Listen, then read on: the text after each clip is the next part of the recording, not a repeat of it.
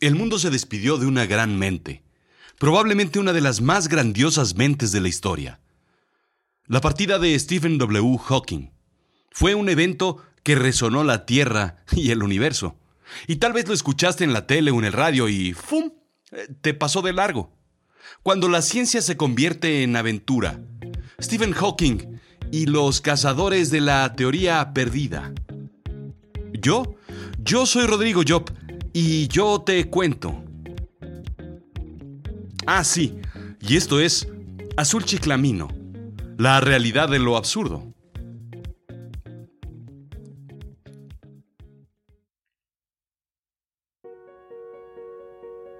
¿A qué niño no le gustan las historias de aventura? De piratas que cruzan el océano en busca de fama y fortuna. Y por supuesto de un perico parlanchín. ¿A quién no le gustan las historias de acertijos y enigmas que llevan a encontrar un tesoro escondido en una casona vieja? Mensajes ocultos en obras de arte y en iglesias. Aventuras en el desierto y en los Himalayas. En un submarino o en un barco de vapor. En una cueva o en una pirámide.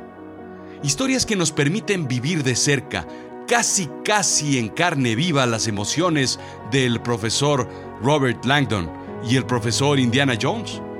Viajes al fondo del mar con el capitán Nemo. La búsqueda eterna de la verdad al fin del mundo, a los límites de lo conocido, hasta donde nadie ha llegado. Los viajes de Ulises o la fantástica mitología. Pero todos ellos son cuentos todos ellos son imaginaciones de alguien que plasmó de forma dramática en un libro una prosa. Todos ellos inexistentes, aunque hay algunos que no usan letras, sino números. Hay unos que no usan oraciones o párrafos para contar sus historias. Lo hacen a través de ecuaciones. No usan capítulos, sino teoremas. No escriben libros, sino leyes. Los cazadores modernos, los viajeros de hoy, no se montan en un barco o en un biplano para cruzar el mar o el desierto. Se sientan en sus oficinas o en una biblioteca en renombradas universidades y comienzan a arrastrar el lápiz para contarnos una historia, pero sobre todo, para llegar al final, para encontrar la verdad. Probablemente mi cazador de tesoros favoritos sea Stephen W. Hawking. Nace exactamente 300 años después del día en que murió Galileo, enero 8 de 1942, en Oxford, Inglaterra. Más debió haber sido la sorpresa de haber sabido que moriría el 14 de marzo del 2018, en el aniversario 139 del natalicio de Einstein. Yo presumo haber nacido, por ejemplo, el mismo día que Obama, solo que 11 años después. Y como va la cosa, solo pido morir, por favor, después de Chabelo, y con eso, servido. Bueno, servido y asegurándome la vida eterna, por supuesto. Stephen Hawking dijo que preguntas fundamentales sobre la naturaleza del universo no podían responderse sin datos duros, que la ciencia provee. La mayoría de nosotros no nos preocupamos por estas preguntas la mayor parte del tiempo.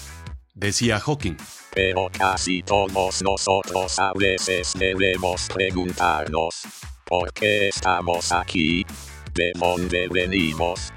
¿Cómo se hace la salsa ketchup? ¿Por qué siempre me toca el chile relleno que si pica? Salsa se hace en y no. En fin, preguntas para la filosofía, pero que la filosofía estaba muerta, decía él. Los filósofos no se han mantenido al día con los avances modernos de la ciencia, en particular de la física. Una de las mentes más grandes de nuestros tiempos, probablemente en el mismo salón de la fama que Newton, Einstein, eh, Rafael Inclán o Leslie Nielsen. Es de celebrarse haber compartido con él estos increíbles tiempos de descubrimiento. Pero, ¿qué lo hizo tan especial? Algo que va más allá de su bólido o de su sexy voz. Cuando un científico es cool, es por algo. A los 21 años fue diagnosticado con esclerosis lateral amotrófica, o ELA. ¿Te acuerdas del Ice Bucket Challenge? ¿O el reto de la cubeta de agua helada? pues fue precisamente para hacer conciencia de esta enfermedad. Es una dolencia motoneuronal que gradualmente paraliza a las personas porque su cerebro ya no puede comunicarse con sus músculos, indica ALS Society Canadá. Con el paso del tiempo, los músculos del cuerpo se atrofian, dejándolos sin poder caminar, moverse, hablar, comer, tragar, incluso respirar. Al diagnosticársele, no le dieron más de dos años de vida. Sin embargo, Hawking lo utilizó a su favor hacer más con el poco tiempo de la condena que tenía. Pero uno de sus grandes aciertos fue llevar las ideas complejas que solo mentes excéntricas y brillantes podrían entender a través de palabras sencillas y dulces que mentes inferiores y primitivas, al menos como la mía, pudieran entender. Su bestseller, La historia del tiempo, explica en lenguaje coloquial la materia de estudio de toda su vida.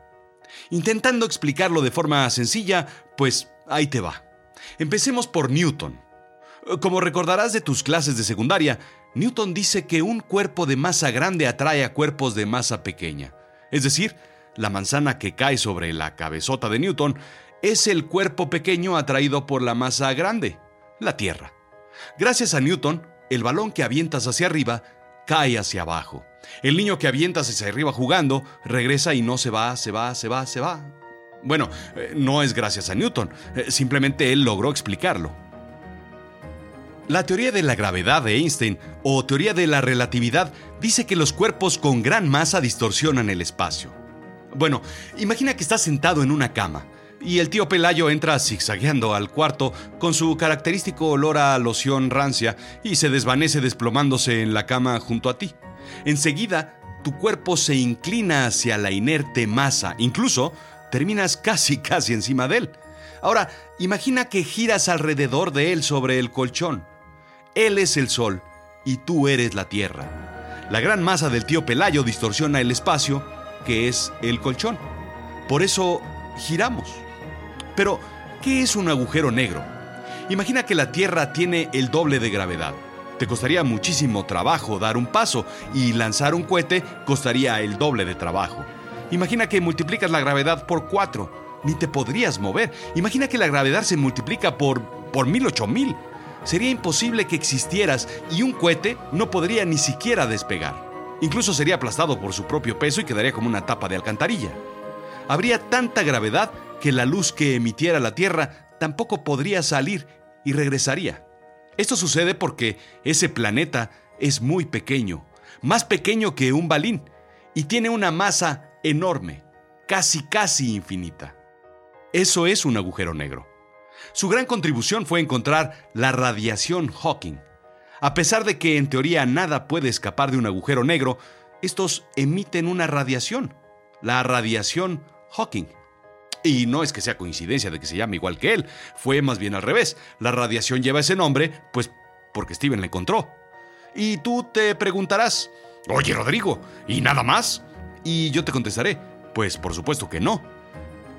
El gran desafío es que la ley de Einstein funciona perfectamente bien para objetos enormemente gigantescos como los planetas, pero cuando un objeto es muy pequeño, no funciona. Aquí funciona la mecánica cuántica. Lo increíble de los agujeros negros es que cerca de la singularidad o del centro funciona la mecánica cuántica. Fuera de él, en la frontera llamada horizonte de sucesos, funciona la relatividad general de Einstein. Y aquí es donde la historia se convierte en una aventura. A lo que Hawking se entregó fue a buscar la teoría M, o la teoría de la gran unificación.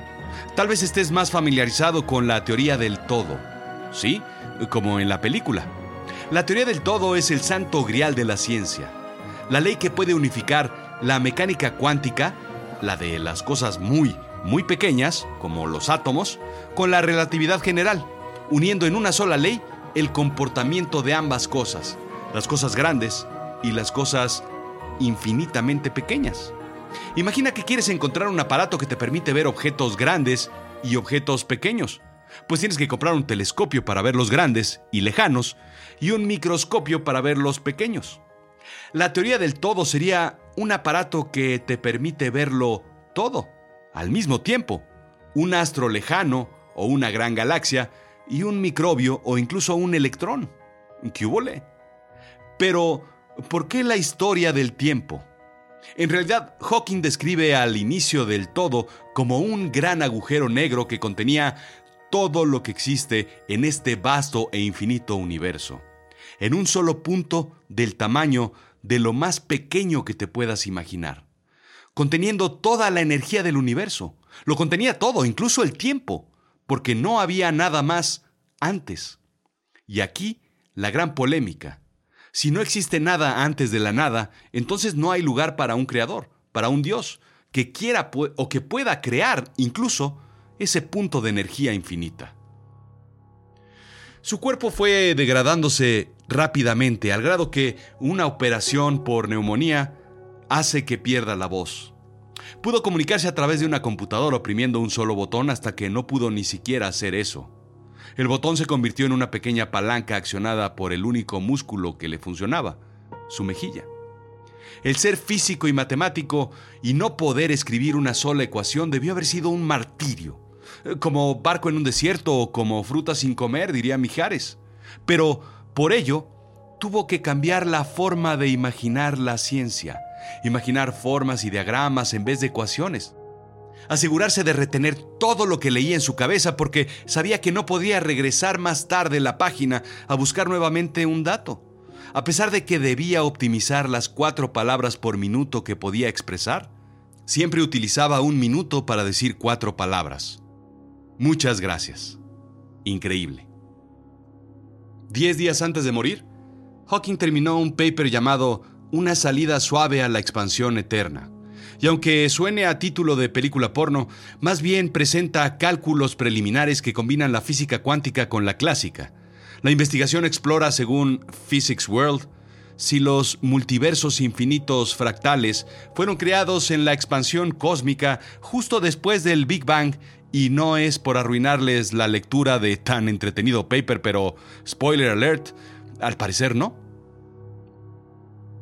Hawking muere el 14 de marzo del 2018 y por eso celebro hoy con este podcast su legado, la gran inteligencia de uno de los mejores científicos de la historia, la voluntad de no rendirse a la sentencia de muerte que se le fue impuesta, la presencia por ganarle al tiempo en la búsqueda por la teoría del todo, la capacidad de idear una nueva forma de pensar que le permitiera aprovechar al máximo su mente en vez de su incapacidad motriz.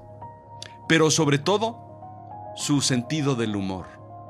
Fue un personaje recurrente en Los Simpson. En una entrevista con John Oliver, Hawking afirma que en un universo paralelo es posible que Oliver pudiera ser más inteligente que él. Sí, pero también existe la posibilidad de que en otro universo Oliver pudiera ser gracioso. En conferencia le preguntan ¿Cuál es el efecto cosmológico de que Zayn Malik abandone One Direction y consecuentemente rompa el corazón de miles de jóvenes en el mundo? A lo que el profesor Hawking contesta. Finalmente una pregunta sobre algo importante, contestó. Mi consejo es que pongan atención a la física teórica porque un día puede haber prueba de un universo múltiple que nos lleve a entender que fuera de nuestro universo existan otros universos y que en ese universo Zayn continúe en One Direction. Pero Hawking nunca ganó el Nobel. Se dice que porque la física teórica debe ser demostrada a través de experimentos y Hawking nunca lo hizo. Lo que sí debió al menos haber ganado es un premio FIFA. Indica el diario AS que Hawking elaboró una teoría sobre cómo lanzar las penas máximas y otros mensajes sobre el fútbol. Concretamente, en 2014, justo antes del Mundial de Brasil, analizó los datos de los campeonatos del mundo para determinar en qué condiciones podrían haber posibilidades de alzarse el título a la selección de Inglaterra. El físico explicó que, como todos los animales, el equipo de Inglaterra es un animal de costumbres y que estar cerca de casa reduce el impacto negativo de las diferencias culturales y del jet lag. Se basó en elementos como el clima o la distancia del viaje para sacar conclusiones. Un aumento de 5 grados reduce las opciones de victoria en un 59% y tenemos el doble de opciones si jugamos por debajo de los 500 metros sobre el nivel del mar. Pero también tuvo en cuenta otras estadísticas, como que Inglaterra tenía más posibilidades de ganar cuando jugaba con su uniforme rojo o cuando utilizaba el 4-3-3 como sistema en lugar del 4-4-2. Además explicó que ante Uruguay, segundo encuentro de la fase de grupo, les beneficiaría un árbitro europeo. Necesitamos un árbitro europeo. Son más empáticos con el fútbol inglés que con las bailarinas como Luis Suárez. A pesar de sus estimaciones, jugaron de blanco, con un 4-5-1 y les arbitró Velasco Carballo, siendo el resultado final 2-1 a favor del combinado sudamericano, gracias, sí, a dos goles de Luis Suárez. La selección inglesa no pasaría de la primera fase tras lograr únicamente un punto. Pero Hawking también explicó la teoría del penalti perfecto. Tras recabar datos, llegó a la conclusión de que el 84% de los penaltis lanzados, altos y a la escuadra, entran. Contó que deberían rematarse con el interior del pie y con velocidad, pero también determinó que aunque no hay evidencias de que tenga más opciones de meter un penal un jugador zurdo o un jugador diestro, sí que lo tienen más opciones de convertir el lanzamiento los futbolistas calvos o rubios, aunque finalmente bromeó al respecto. Esto seguirá siendo uno de los grandes misterios de la ciencia.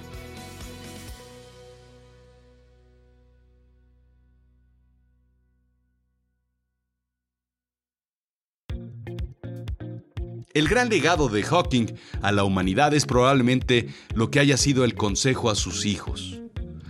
1. Recuerda mirar hacia arriba a las estrellas y no hacia abajo a tus pies. 2. Nunca dejes de trabajar. El trabajo le da propósito a tu vida y la vida está vacía sin él. Y 3. Si tienes la fortuna de encontrar el amor, recuerda que es raro. No lo tires, no lo desperdicies que no te engañe tu entorno. A pesar de todo, de todo lo que hay, de todo lo que sucede, no hay barrera que te impida llegar a donde quieres. Siempre piensa y analiza las cosas. Fija tus metas. Toma lo mejor de lo que tienes. Cambia las reglas. No te rindas. Diviértete y ríe. Y usa los números. En ellos, en ellos está la verdad. Feliz viaje a las estrellas, profesor. Esto fue Azul Chiclamino, la realidad de lo absurdo. Yo soy Rodrigo Job. Sígueme en Twitter, arroba Rodrigo-Job, en Instagram, Rodrigo-Job. Sígueme en YouTube, Rodrigo Job. Ayúdame calificando con estrellitas, regálame corazoncitos, pulgares y sobre todo suscríbete, suscríbete y escríbeme un review porque de eso vive este programa. Y solo así, solo así puedes seguir siendo grande. Gracias.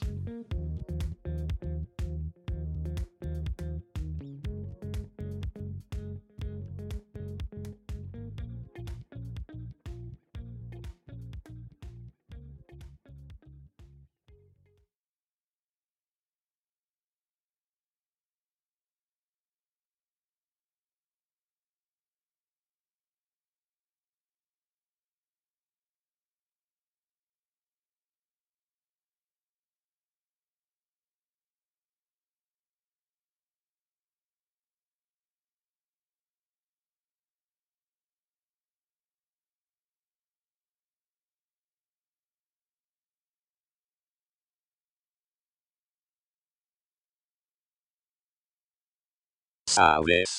La salsa Tabasco no se hace en Tabasco sino en Luisiana, Estados Unidos. Se llama salsa Tabasco porque está hecha con chile Tabasco. Recuerda, la vida sería trágica si no fuera divertida.